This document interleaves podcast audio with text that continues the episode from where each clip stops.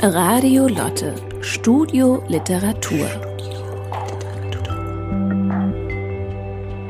Eine Sendung der Literarischen Gesellschaft Thüringen.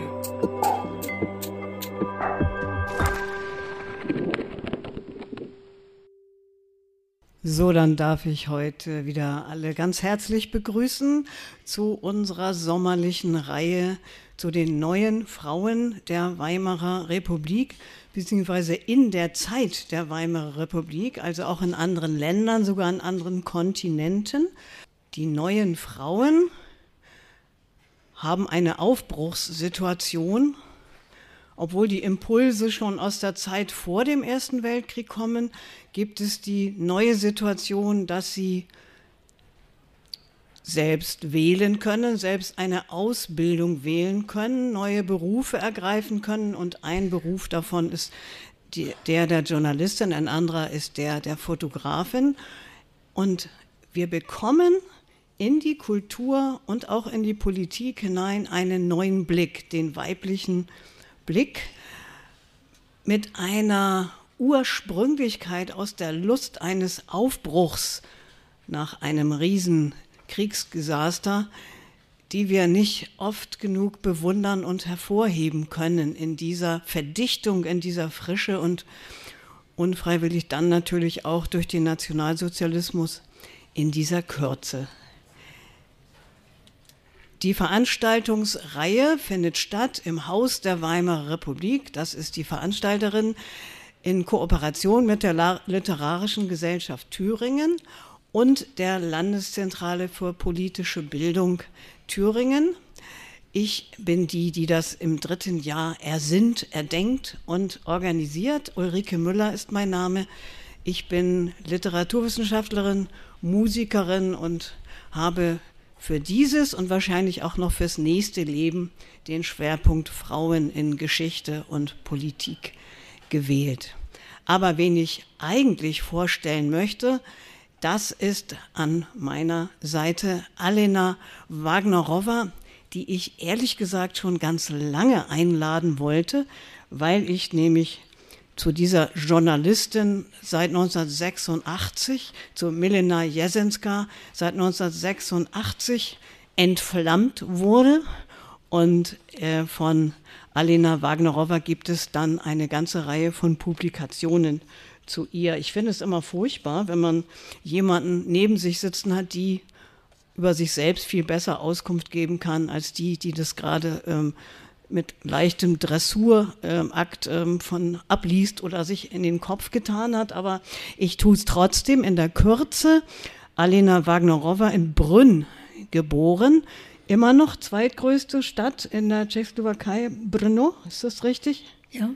Ähm, und zwar 1936. Und ich dachte immer, sie ist 86. Nein, sie ist bereits 87, denn der Geburtstag war im Mai.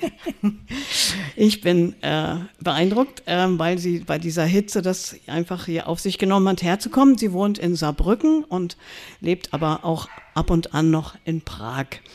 Ähm, sie hat dort in Brünn zuerst Biologie studiert. Sie sagte einmal in einem Interview, das war äh, sozusagen die objektivste Möglichkeit, in den Wissenschaftsbetrieb hineinzukommen und mit möglichst wenig Ideologie. Äh, sie hat dort auch promoviert in Brünn.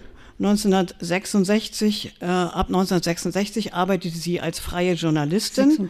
59. 59, gut, dass es äh, die Korrektur live gleich gibt, schon seit 1959 äh, Themen aus Kultur und Gesellschaft. Äh, ein großer Themenkomplex ist äh, die Frau im Sozialismus.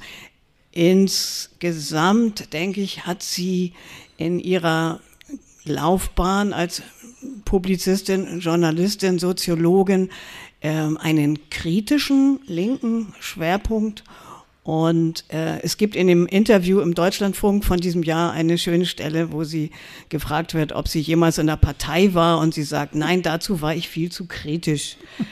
Also, heute zum Thema Milena Jesenska. Es gibt einen anderen Themenschwerpunkt bei ihr.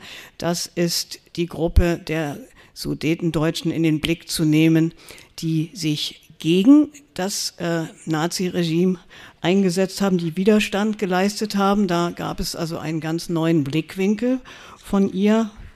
Ähm, und ja, sie hat in ihrer Arbeit sich äh, auch immer wieder mit dem Frauenthema auseinandergesetzt und hat auch in verschiedenen Gremien, unter anderem in der Heinrich-Böll-Stiftung, dort äh, eine Position im Frauenrat bekleidet, ähm, war äh, ganz lange oder ist sie noch, weiß ich nicht, kann man hier nicht erkennen, in der Deutschen Gesellschaft für Soziologie im Oral History Zentrum.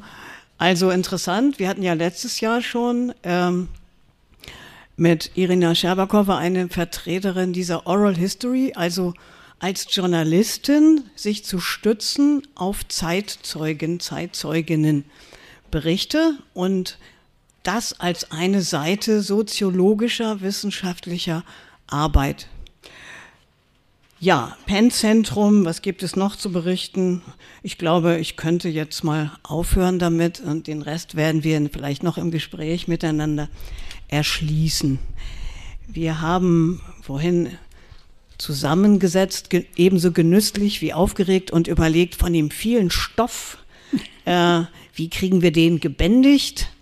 Und ich glaube, die Bändigung jetzt erstmal durch einen äh, Beitrag, ich glaube, der stammt aus der Einleitung zu dem Sammelband Prager Hinterhofe im Frühling, den Sie herausgegeben haben, mit Reportagen und Feuilletons von Milena Jesenska. Sagen Sie nicht, dass zwei Stunden Leben ohne weiteres mehr sind als zwei Seiten Schrift. Die Schrift ist ärmer, aber klarer, hat Franz Kafka am Brief Milena Jesenskas geschrieben am 6. Juni 1920. Also, die Schrift ist ärmer, aber klarer, auch bei Milena Jesenska. In die Literaturgeschichte trat sie in den 50er Jahren in der klassischen Statistinnenrolle als Adressatin der Briefe eines bedeutenden Mannes, als Kafkas Freundin Milena. Manchmal sagt man sogar geliebte Milena, Frank Kafkas. Ein. So begann 1952 mit der ersten Ausgabe der Briefe an Milena ihr Weg durch zahlreiche Studien und Zeitungsartikel über Franz Kafka. Unter dem Titel Kafkas Freundin Milena erschien elf Jahre später auch die Biografie von Margarete Buber-Neumann, die als erste die Lebenslinie einer Frau zeichnete, mit der sie im Konzentrationslager Ravensbrück eine enge Freundschaft verband. Und 1984 ist das erste Buch mit einigen Texten, ein paar Texten, die damals zugänglich waren, von Dorothea, Dorothea Rhein. Das kennen Sie auch Zeichen. Das, das war 84. ja. Wo man noch wirklich selbst, sehr, ziemlich wenig wusste. Für Franz Kafka selbst war Milena Jesenska allerdings nie nur die Adressatin seiner Briefe, wie es auch ihrem aufmerksamen Leser hätte einleuchten müssen. Es war für ihn eine Begegnung einer ganz anderen Art, eine Begegnung zweier Menschen, die sich in den existenziellen Tiefe ihrer Wesen erkannt haben. Sie ist ein lebendiges Feuer, wie ich es noch nicht gesehen habe, dabei äußerst zart, mutig, klug. Charakterisierte Kafka Milena Jesenska im Mai 1920 in einem Brief an Max Brod. Und dann, ich schrieb, äh, ich kenne mit hoher Anerkennung, pardon, ich höre in Tschechien nur eine Sprachmusik, die der Božena Němcová. Hier ist eine andere Musik, aber jener verwandt in Entschlossenheit, Leidenschaft, Lieblichkeit und vor allem einer hellsichtigen Klugheit. Mit den vier Worten Entschlossenheit, Leidenschaft, Lieblichkeit und hellsichtige Klugheit erfasste Kafka in der ganzen Komplexität und Widersprüchlichkeit Jesenska Persönlichkeit und ihren schöpferischen Typus. Damit ordnete er sie zusammen mit Božena Němcová in die Reihe der empathischen Frauen, die europäische Kulturgeschichte neben Bettina von Arnim, Elisa Lasker-Schüler, Caroline Schlegel-Schelling, aber auch George Sand, Bertha von Suttner, Clara Immerwehr und Sophie Scholl, um nur einige zu nennen. Und Jeanne d'Arc steht in dieser Reihe wohl als die erste. Es sind Frauen, die ausgestattet mit einer starken Emotionalität und außergewöhnlichem Erfüllungsvermögen in ihrem Verhalten und Handeln konsequent der Stimme ihres Herzens folgen. Anders gesagt, mit dem Herzen sich dem Leben stellen. Sophie Scholl sag, sagte, man muss einen kühlen Kopf und einen warmen Herzen haben. Trotz der Verschiedenheit ihrer Schicksale begegnen wir ihnen oft unverstanden und belächelt auf den zentralen Schauplätzen der europäischen Kulturgeschichte. Zu dem vereinfachten Bild Milena Jesenska als Kafkas Freundin trug sicherlich auch die Tatsache, dass ihr journalistisches Werk gänzlich unbekannt war, wenn auch eben Margarete Buber Neumann einiges in ihrer Biografie zitierte. Aber das waren nur ganz kleine Stücke. Und wir, haben, wir müssen uns sehr bedanken bei der Maria Jiraskova, die 1009 Artikel von Milena Jesenska durch Blättern langsames Blättern, jahrelanges Blättern durch, äh, durch äh, tschechische Zeitungen wirklich entdeckt hatte und dann auch herausgegeben hat. Das sind so ein paar Jahre her und das ist, tschechisch ist das so, so ein Buch, so ein dickes, so ein dickes Buch. Und wir sollen natürlich auch nicht vergessen, dass Melena Jesenska, das ist auch bei, bei Jeraskova natürlich erwähnt, alle Übersetzungen, die Melena Jesenska machte und vor allem, sie war die Übersetzerin, die erste Übersetzerin Kafkas Werk in die tschechische Sprache. Und das soll man alles sozusagen nicht alles vergessen. Das heißt, dass diese, diese Biografien hatten diese Möglichkeit, dann wirklich zu begreifen, dass Milena Jesenska ist nicht nur Freundin von Franz Kafka, sondern eine bedeutende und wichtige Autorin. Und man muss sagen, dass als die Milena Jesenska 100 Jahre alt wurde, das war 1996, ist die wirklich endlich, endlich als wirklich wichtige Autorin begriffen. Und das ist zu verdienen auch den, den Frauenbewegung, wo Frauen immer wieder, vergessene Frauen immer rausholen und zeigen, wie wichtig der Beitrag der Frauen zu der Kultur und zu der Kunst ist.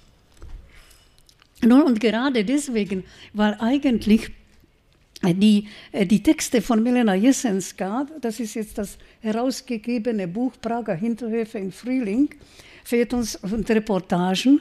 Und das sind jetzt auch so ein paar, einige, einige Zahl, einige Zahl äh, an, an Texten. Sie sehen, das ist ein ganz dickes Buch. Und das macht wieder so einen weiteren, weiteren, einen weiteren Schritt, dass man sich beschäftigen kann mit ihrer journalistischen Arbeit.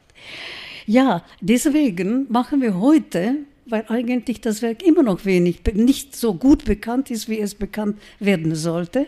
Jetzt also haben wir, als wir den Abend so nach, darüber nachgedacht und miteinander gesprochen hatten, haben wir uns na, na, letztlich auch entschieden dafür, den Schwerpunkt des heutigen Abends werden wir den, die Artikel und Reportagen. Und werden wir sie dann nur kurz ihre Biografie machen, nur kurz. Die Biografie hat dann, sagen wir so, vier, vier, vier vier, vier Zeiten. Das erste ist natürlich die Geburt, 10. August 1896, geboren in Prag als die Tochter von dem Mediziner, Zahn, Zahnmediziner Jan Jesensky und seine Frau Melena Heislarova. Das war eine hochbürgerliche Familie. Wenn Sie in Prag waren, dann vielleicht haben Sie am Anfang, wo, wo, wo fängt an die, die Narodni Tschida und endet Wenzelsplatz, Wenzelsplatz, dann steht ein wunderschönes Haus, großes, großes Haus. Und das ist das Haus, das ist die Nummer 17 gewesen. Und das ist das Haus, in dem Milena Jesenska ihre ganze Jugend äh, er, erlebt hatte. Und immer wieder natürlich wusste, dass äh, über ihre, äh, über ihre bürgerliche Herkunft, dadurch, wie man durch die schönen Treppen und so weiter in diesem Haus gegangen ist. Heute ist es wieder, wieder leer. Also machen wir kurz. Äh, so in dem ersten Punkt ist wichtig, dass Milena Jesenska war die, war die Absolventin des tschechischen, des ersten tschechischen Gymnasiums, gegründet 1890 in Prag, Minerva. Und aus diesem Minerva hat sich praktisch rekrutiert die ganze Intelligenzia, Frauenintelligenzia in der ersten tschechoslowakischen Republik. Dazu muss ich sagen, dass, äh, dass äh, durch die Emanzipation der tschechischen Nation waren auch schon dem 19. Jahrhundert, sagen wir 1820, das ist eben auch die Božena Nemcova, war die Frau notwendig als Erzieherinnen der Kinder in der tschechischen Sprache und auch in der Kultur. Deswegen in dem 19. Jahrhundert haben wir eine ganze Reihe von Schriftstellerinnen als Frauen, wie man das zum Beispiel in der deutschen Literatur in dem 19. Jahrhundert nicht, nicht so sieht. Das wollte ich nur eben sagen. Das ist eben diese Minerva, die die herausgebracht hatte, eine erste, erste Generation der Frauen. Und natürlich, es war auch eine goldene Jugend damals, der, der, der, der, Jugend, die auch natürlich einiges, sagen wir so, suchte, was sie alles machen können, was, was sie tun können. Und das zu dieser, ja, zu dieser goldenen Jugend gehörte auch mit, ihren, mit ihrem Mut, auch Milena Jesenska. Was wichtig ist, das ist das Café Arco. Das war ein Café Arco, in dem sich trafen vor allem jüdische, äh, jüdische Schriftsteller. Prager Schriftsteller, Prager jüdische Literatur ist eben etwas, was Werfel, Werfer, Brot und eine ganze Reihe von Menschen, Ursidil, eine ganze Reihe von jüdischen Autoren. Und ja, das ist interessant, dass diese tschechischen jungen Frauen, war das nicht nur die Milena, haben sich dort, äh, dort getroffen und dort lernte Milena Jesenska auch den, äh, den Ernst Polak, der letztlich nach großen Schwierigkeiten mit dem Vater, Vater Jesensky, der natürlich keinen deutsch sprechenden Menschen und auch keinen Juden in seiner Familie haben wollte, äh, doch letztlich erlebt, äh, äh, letztlich also konnte nichts anderes machen, als das zu erlauben. Sie durften heiraten, aber mussten mussten, das war 1918, ganz im Frühjahr, mussten dann nach Wien, nach Wien ziehen. Und Melana Jesenska sollte Medizin studieren, das war nicht ihr Punkt, das konnte sie nicht, weil sie zu emotional war. Zu emotional war, nicht sachlich, freundlich, aber sachlich genug. Das heißt, das war das für sie immer sehr schwierig, sodass sie nach drei Semestern aus, äh, rausging und dann also lebte sie dieses Leben der, der goldenen Jugend. Aber Wien, die zwei Kaffeehäuser, Herrenhof und Zentral, wurden eigentlich für den Ersatz ihres Studiums, weil dort trafen, traf sich, trafen sich eben die Wiener Literaten. Und sie hat zugehört und wusste, wie sie, wie sie sprechen, wer was schreibt. Sie konnte zuerst auch nicht sehr Deutsch, Deutsch kennen und natürlich saß sie da eigentlich als eine Schönheit, als eine slawische Schönheit aus Prag. Das war nicht so einfach in den, in den, in den Wiener Kaffeehäusern.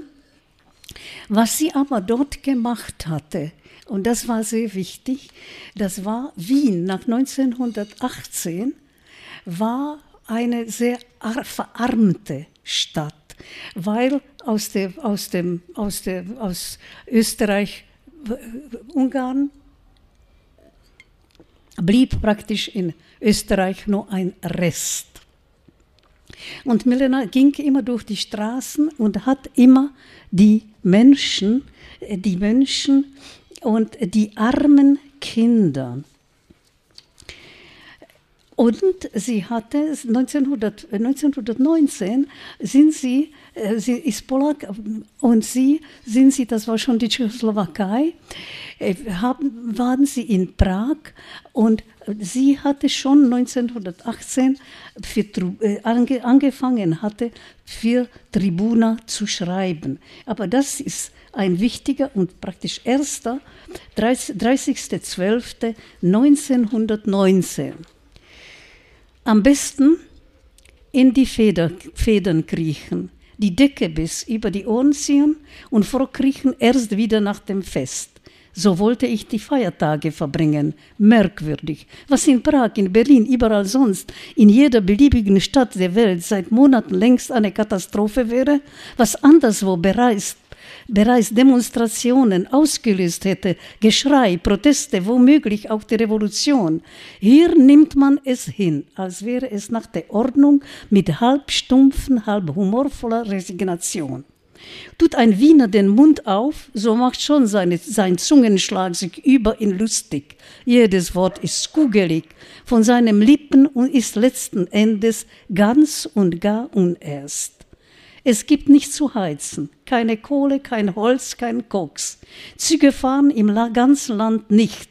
Die Fabriken stehen jeden Augenblick still. Um fünf sind die Geschäfte geschlossen. Im Restaurant und im Kaffeeshaus flackert ab acht ein kleines Karbelbild. Es stehen zu befürchten, dass der elektrische Strom für den Privatverbrauch abgedreht wird und man mit Kerzen wird leuchten müssen, die nirgends zu haben sind, nichts, womit man heizen, nichts, wo man kochen könnte. Tausende gehen täglich um Holz in den Wienerwald und bringen nasse Baumstücke mit, die in den Öfen im wahrsten Sinne des Wortes gekocht werden. Wärme freilich geben sie nicht. An den Endstationen der Wiener Peripherien warten geduldig Herrscharen mit Säcken, Rucksäcken, Taschen voll Holz. Frauen, alte, Kinder mit gewaltigen Lasten. Das ist eine sehr, sehr gut äh, beschriebene Situation, wie man in Wien, in Wien existierte und lebte. Und Milena Jesenska hat sich auch sehr stark den Kindern gewidmet. Ich, ich kann nie die ganzen, die ganzen Artikel lesen, da müssten wir hier einige Stunden sitzen, vielleicht so zwei Tage. Deswegen nur so, dass die wichtigsten Absätze kann ich lesen. Das Bittere, die Kinder in Wien, das bitterste und schwerste Los haben die noch nicht Erwachsenen. Von der Zeit gealterten kleinen Bürger, Längst sind das keine Kinder mehr, waren es nie. Vielleicht ein paar tausend Kinder aus reichen Familien, die mit den ersten Frühlingssonnenstrahlen gleichzeitig mit den neuen Tulpen und Hyazinthenbeeten in den Parks auftauchen, sorgfältig gekämmt, mit reizenden Kleidchen und neuen Bällen, Reifen und Strohkörbchen in Begleitung französischen Fräuleins, die konnten sich ihre Kinder bewahren, auch unter dem unglücklichen Schicksal der Stadt. Aber die Kinder der Vorstädte tragen ab ihrem fünften Lebensjahr alle Sorgen der Mütter und Väter im Kopf. Mit derselben zermalmenden, gewichtigen Last und Verantwortung sind sie es gewohnt, unendliche Stunden in langen Schlangen vor der Creme zu stehen, bei Regen, Frost, Hitze, unausgeschlafen, seit drei in der Frühe, todmüde oft bis spät in den Abend. Sie finden sich in dem komplizierten Apparat von Lebensmittelmarken und Berechtigungsscheinen zurecht. Ihnen obliegen die Einkäufe für die ganze Familie, den Kindern der Hausbesorger oft für das ganze Haus. In der Hand, in den Taschen, den Schulheften knüllen sie Brotkarten, Kohlekarten, Mehlkarten und so weiter, tragen mit sich im Kopf herum, wann und wo die Ausgabe von Kartoffeln ist, von Holz, Gefrierfleisch. Sie lesen die Lebensmittelrubriken der Zeitungen, kümmern sich, ärgern sich, schimpfen. Die Schule, unregelmäßig, allein schon mangels Heizmaterial, ist nur noch eine Nebensache. Man schaut rasch mal vorbei, wenn man nichts Wichtigeres zu tun hat. Und Wichtigeres hat man immer zu tun. Das ist ein sehr schönes und furchtbares Bild von den armen Wiener Kindern. Interessant, ich glaube, das ist die erste wirklich sehr gute Zeit in ihrer, in ihrer diese Wiener Zeit, und ich muss sagen, ich habe nirgends gefunden, so, so gute Reportagen und Artikel über die Situation der Not in, in, in Wien wie in ihren, ihren Texten, tschechischen Texten für, den, für die Tribuna. Und ich würde gerne dann mit dem Fenster was ist mit der Frage nach dem, was das Fenster ist?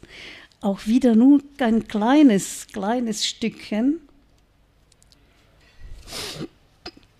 Haben Sie schon einmal hinter Gefängnisgittern das Gesicht eines Häftlings gesehen? Ein von Gitterkreuz zerschlagenes Gesicht? Dann hätten Sie verstanden, dass nicht die Türe, sondern das Fenster das Tor zur Freiheit ist. Vor dem Fenster liegt der Himmel. Ein Gesicht hinter einem vergitterten Fenster ist schlimmer als ein Mensch hinter einer verriegelten Tür, weil im Fenster die ganze Hoffnung auf Licht liegt, auf den Sonnenaufgang und den Horizont. Im Fenster liegen Sehnsucht und Wunsch. Hinter einer Tür liegt nur die Wirklichkeit. Das ist auch wieder nur ein kleiner Absatz, weil wir nicht, nicht eben hier zwei Tage sitzen können.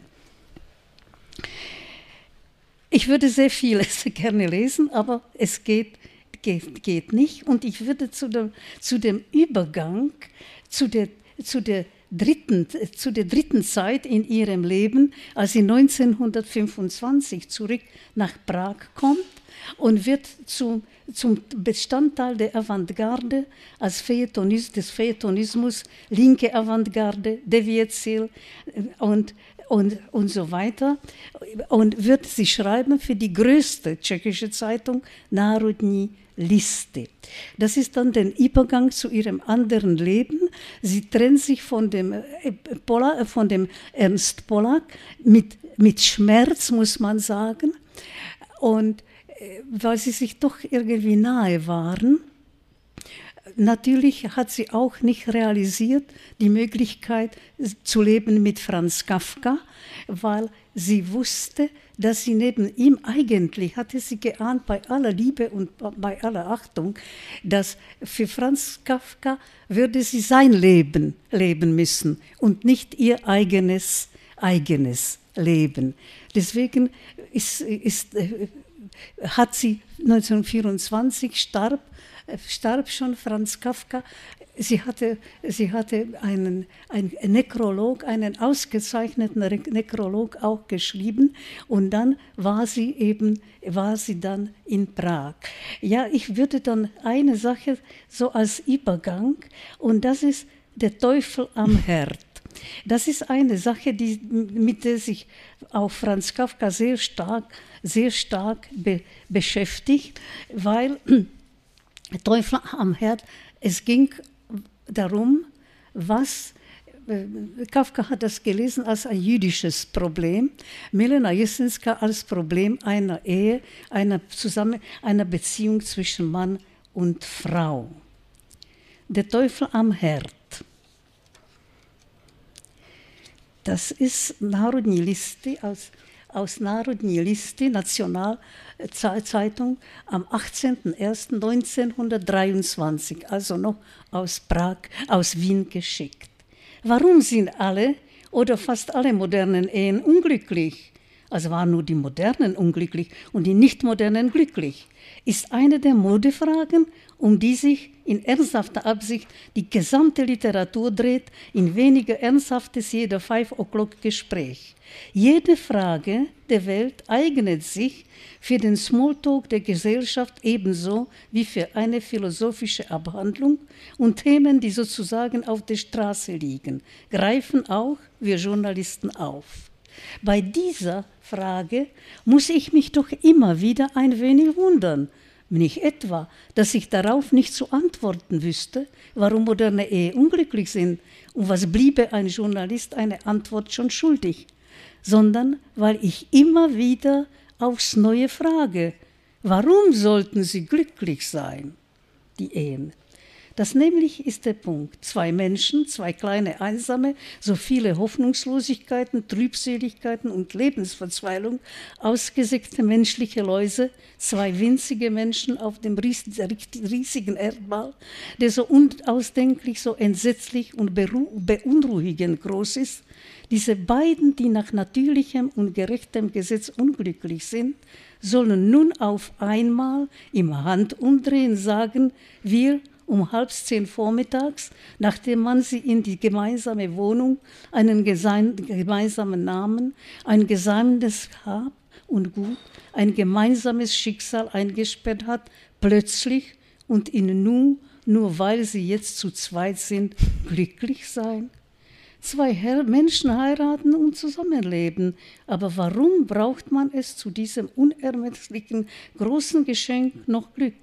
Warum können sich die Menschen nie, einfach nie mit einer echten, unbeschönigten Größe zufrieden geben und wählen lieber eine hübsch herausgeputzte Lüge?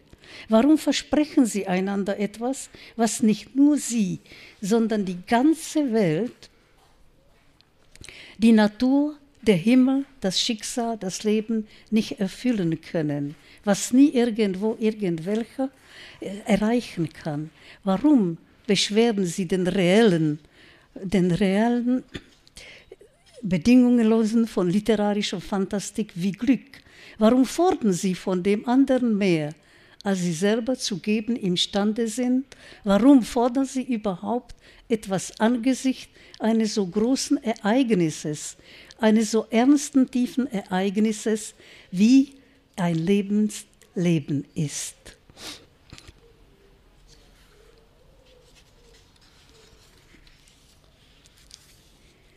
Das große Versprechen, das eine Frau einem Mann und ein Mann einer Frau geben kann, ist jener tiefe Satz, den man lächelnd zu einem Kind sagt.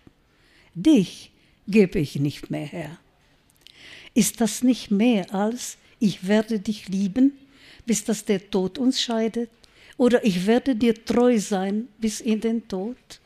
Ich gebe dich nicht her. Da drin ist alles. Anstand gegenüber dem anderen, Wahrhaftigkeit, Geborgenheit, Treue, Zugehörigkeit, Entschluss, Freundschaft. Wie unermesslich sich dieses Versprechen gegenüber dem erbärmlichen, schäbigen Glück. Ich denke, manches davon ist immer noch, immer noch, noch, noch noch nicht vergessen. Und wenn wir, wenn wir so die, die Journali Journale, Wochenjournale lesen, können wir immer wieder die, diese Problematik des Glückes, können wir das immer wieder lesen. Und dann haben wir noch das, der Übergang in der Seite 221 wo die Melena ein, ein Jahr später, 29, schreibt schon für Lidove Novini. Ich glaube nicht, dass die Männer heute grundsätzlich anders sind, aber die Frauen sind es. Man muss keine allzu intellektuelle oder emanzipierte Frau sein und doch wird man leicht die Wahrheit entdecken, dass seelischer Anklang ich niemals einstellen wird, wo ein Mensch Besitz des anderen ist. Und diese Problematik kennen wir heute auch noch aus der Gewalt, die heute irgendwie mehr geworden ist in den Privatleben, dass der Mensch Besitz des anderen ist. Das ist der Übergang zu, die, zu dieser, äh, zu dieser Prager, Prager Zeit äh, mit der Avantgarde. Und das war eine linke Avantgarde, das muss man wissen. Surrealismus, Surrealismus und so weiter, bis 1928. Da lasse ich diese Artikel weg, weil wir nicht, wie gesagt, nicht zwei Tage hier bleiben können. Und ich denke, da kommt eine, langsam kommt eine gefährliche, eine nicht so, die erste tschechoslowakische Republik war irgendwie ein zufriedenes Leben glücklich, dass man die Tschechen wieder, die Tschechoslowakei, eine Republik machen mit Masaryk und so weiter, politisch.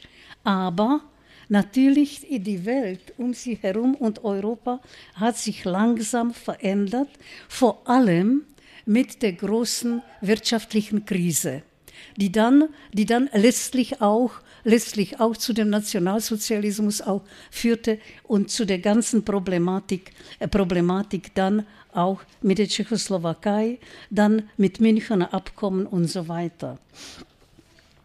Aber äh, ich würde dann jetzt denken noch an das Jahr Sozial, Sozial, äh, der Kommunistischen Partei, wo viele Menschen, viele Literaten Mitglieder der Kommunistischen Partei waren, aber sie begann eine sozialistische Orientierung, eine, eine sowjetische Orientierung, stalinistische Orientierung. Und da sind acht bis zehn tschechische Schriftsteller aus, dem, aus der Kommunistischen Partei ausgetreten. Zum Beispiel auch, auch der, der, der, der Dichter Jaroslav Seifert, der ein äh, aus, ausgezeichnet wurde mit dem Nobelpreis nach dem, nach, lange nach dem Krieg. Und das, das, das ist das Jahr 1928 und die dann, Milena Jesenska und ihr Mann, haben, sind nicht ausgetreten. Sie sind ausgetreten erst, erst oder haben sie sich getrennt von der kommunistischen Partei erst in den 30er Jahren. Und das war viel gefährlicher, weil dann wurde man als Trotzkist bezeichnet, weil das schon in dieser stalinistischen Zeit des, der kommunistischen Partei war. Und dann, wenn man nicht mit mitging mit der Partei, wurde man als, als Trotzkist, als Trotzkist bezeichnet. Als Trotzkistin galt Milena Jesenska bis in die 60er Jahre, muss man muss sagen, bis in die 60er Jahre. Und dann kommt schon langsam die zu der Krise, zu der politischen und Krise und zu den Menschen, die aus den, in den 30er Jahren aus Deutschland weg flüchten müssen.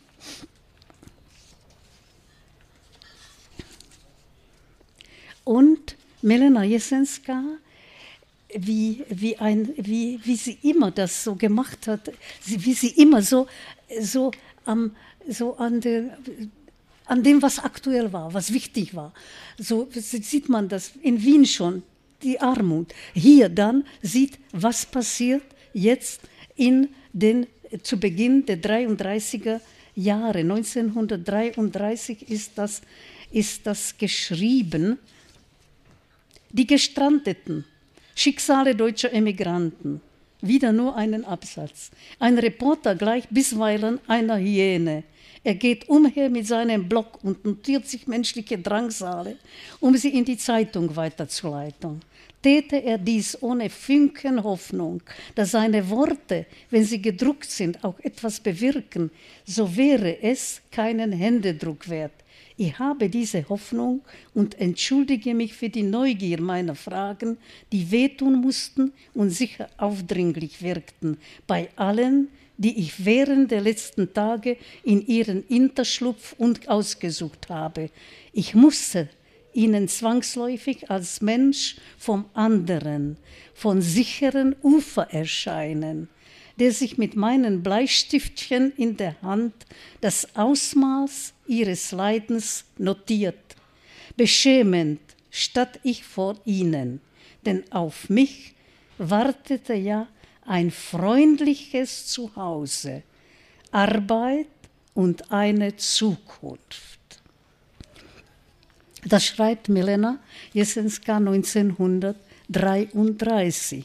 Man muss sich vorstellen, dass sie, dass sie damals schon auch eine Mutter war von ihrer Tochter Honsa, geboren eben schon 1928. Und Milena Jesenska äh, war schon hinkende Frau, weil sie in, im Knie infiziert wurde. Und wer sind diese Menschen? Das ist das Weitere. 3500 deutsche Emigranten waren in Prag damals. Das kann ich wiederum nicht lesen. Sie kommen aus den unterschiedlichsten sozialen Schichten. Und dann haben, haben wir dann wieder bei ihr, sie, sieht sie, was ist eigentlich mit den, mit, mit den Juden. Dass die Juden genauso eine große sind sie Neger in Europa geworden. Die Neger im heutigen Wien, das sind die Juden, die Sozialisten, die ehemaligen österreichischen Nationalisten, die Monarchisten, ab und zu die Tschechen und im Großen und Ganzen auch die Katholiken.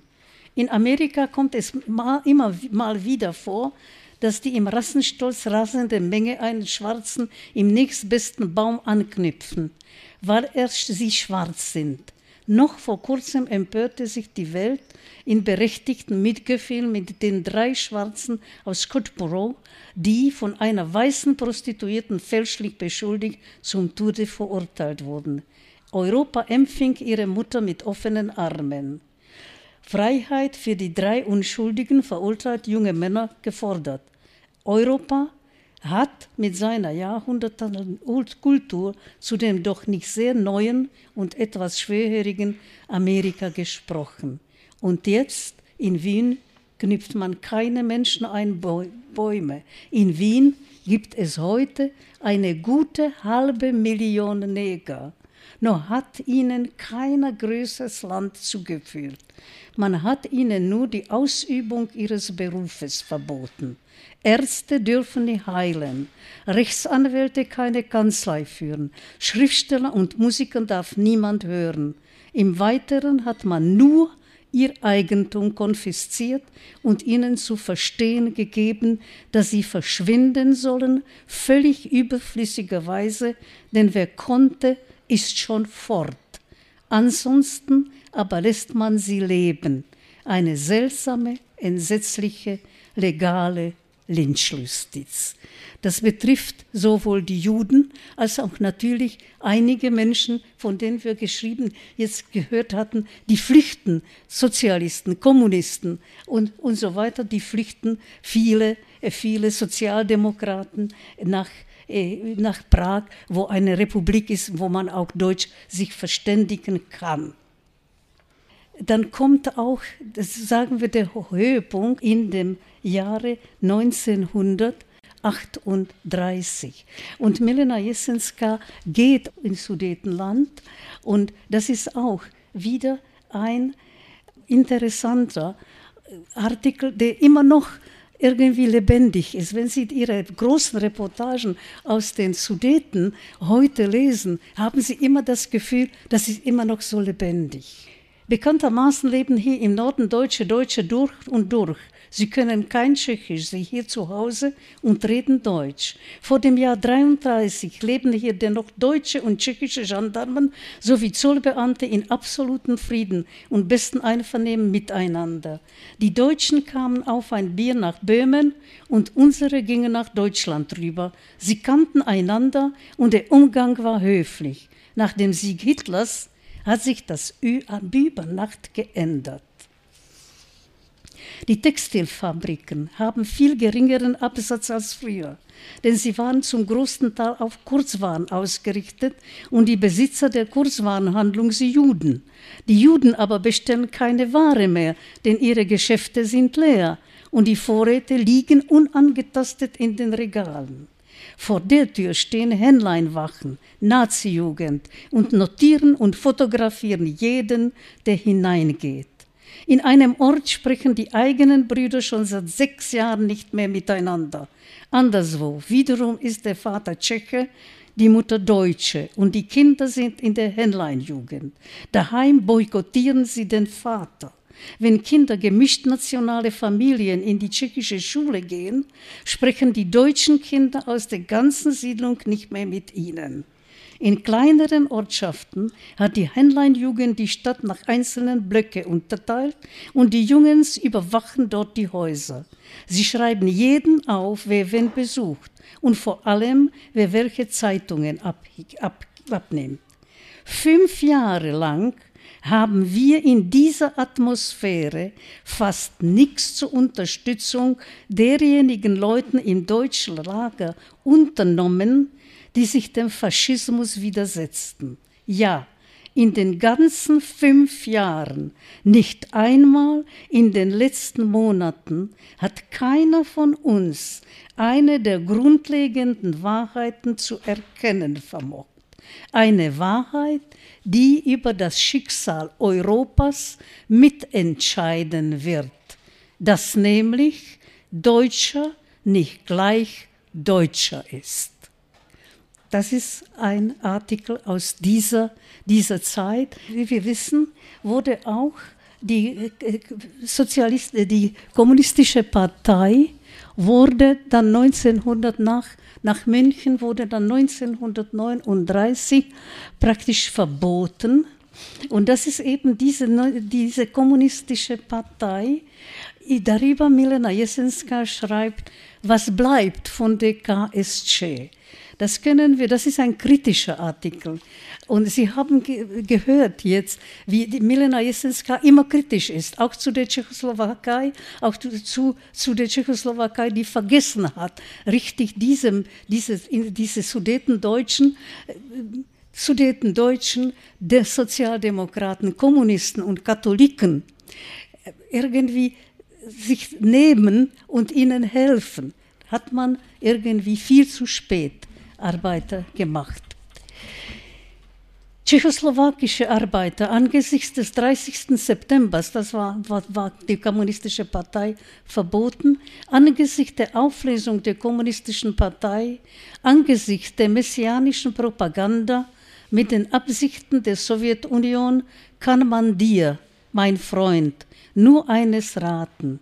Hör auf zu glauben.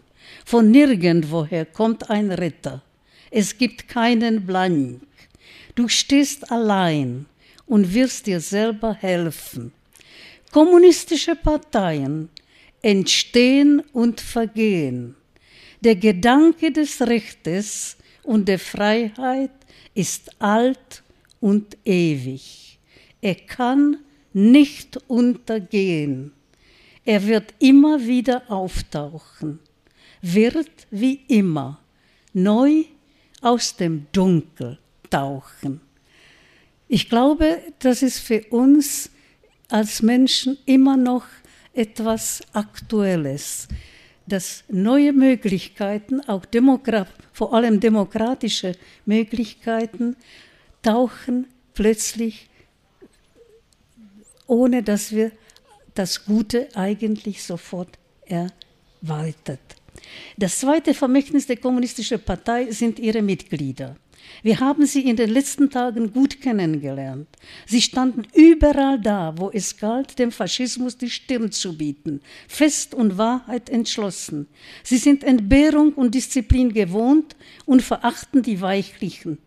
Sie haben ein kämpferisches Herz und zaudern nicht. Kein bisschen Luxus, hang sie mit übertriebenen Hang zur Bequemlichkeit geschwächt. Da, wo das Volk um seine gerechte Existenz, seine Zukunft kämpfen wird, da werden viele von ihnen an Ort und Stelle sein. Das freilich ist ein unfreiwilliges Vermächtnis, ein Vermächtnis, für das die kommunistische Partei nichts kann. Dennoch ist es ein positives Vermächtnis und eine Nation, die Männer braucht, wird diese an ihrem Platz zu stellen wissen. Und man kann wissen, dass eigentlich die Kommunisten, ich meine die Menschen kommunistischen Überzeugung, eigentlich viele in dem Widerstand auch äh, gestorben sind. Und das wirklich eine schwer, eine starke Sache war. Und jetzt möchte ich zu Ende eine, eine, einen Artikel aus Przytomnost, wo Milena Jesenska wieder einen Höhepunkt ihrer Arbeit als Journalistin, als aktive, kritische Journalistin und vor allem auch ein, eine, eine ausgezeichnete Reporterin, die ausgezeichnete Reportagen, die immer noch lebendig sind, auch heute sind, gelesen hat. Und man sieht, wie vollständig sie eine Zeit erlebt und was für sie das Rechte ist. Das ist das, 22.03.1939 wurde schon Tschechos, die, der Rest der Tschechoslowakei wurde zum Protektorat Böhmen und Mähren. Und das war natürlich wieder eine, eine, eine schreckliche Geschichte, die wir als Tschechen erlebt hatten, 1939. Auf dem Staromieske Náměstí befindet sich das Grab des unbekannten Soldaten. Von diesem Grab ist jetzt nichts mehr zu sehen. Es liegt unter einem Berg von Schneeglöcken. Eine bewundernswerte Kraft, die heimlich die Schritte der Menschen lenkt, führt scharenweise die Prager hierher und jeder legt einen Strauß Schneeglöcken auf dieses kleine Grab der großen Erinnerung. Die Menschen stehen rundum mit Tränen, nicht Frauen und Kinder, auch Männer, die Tränen nicht gewohnt sind. Und wieder ist da irgendwie ausgesprochen tschechisch. Das ist kein Klagen, das ist auch keine Angst, ist keine Verzweiflung, kein Gefühlskrampf. Es ist einfach nur Trauer. Irgendwo wo muss die Trauer hinaus. Einige hundert Bräuch Augen muss sie mit Tränen füllen. Im Rücken dieser Menge habe ich einen deutschen Soldaten vorübergehen sehen. Und er blieb stehen und salutierte. Er hat in die verweinten, geröteten Augen geblickt, auf die Tränen, auf die verschneiten Schneeglöckenberge. Er hat Menschen weinen sehen und geweint haben sie, weil er hier ist. Und er hat salutiert. Er hat wohl verstanden, warum wir traurig sind und ich sah ihm hinterher und dachte an jene große Illusion. Werden wir wirklich hier nebeneinander leben? Deutsche, Tschechen, Franzosen, Russen, Engländer, Juden, das gebe ich immer dazu, ohne uns zu verletzen, ohne uns hassen zu müssen, ohne einander Unrecht anzutun? werden die Staaten sich eines Tages wirklich verstehen, wie sich einzelne Menschen verstehen, werden die Grenzen zwischen den Ländern fallen, wie in den Beziehungen zwischen den Menschen. Wie wäre es schon, das zu erleben? Das ist eigentlich immer noch eine Sendung, immer wieder auch an uns alle. Und dazu sagen müssen wir, dass das Przytomnost war 22.03.1939 und im Oktober 1939 wurde Milena Jesenska verhaftet, in Dresden vor Gericht gestellt, freigesprochen, aber nicht nach Hause wie Freigesprochene geschickt, sondern nach Ravensbrück, wo sie also um dem Jahre 1939, das war sie 13, 3, 1700. Äh, Mensch, der, der, dort dann war, das war nicht so groß damals, äh, damals Ravensbrück, wie es dann später, später wurde. Und dort hat sie wieder gekämpft mit der Kultur um der Rest, was möglich, möglich ist und blieb auch dort ein freier Mensch, der immer das geblieben ist, was frei und wichtig ist. Sie hatte das nicht überlebt, Und im Jahre 1944 ist sie gestorben nach, nach, einer, nach, einem, ein, nach, nach einer Krankheit ist sie, ist sie gestorben. Und da ist uns nur das geblieben, das, was sie alles geschrieben hat. Ich danke Ihnen für die Aufmerksamkeit. Ganz vielen Dank an Alena Wagnerowa. Ja, danke. danke.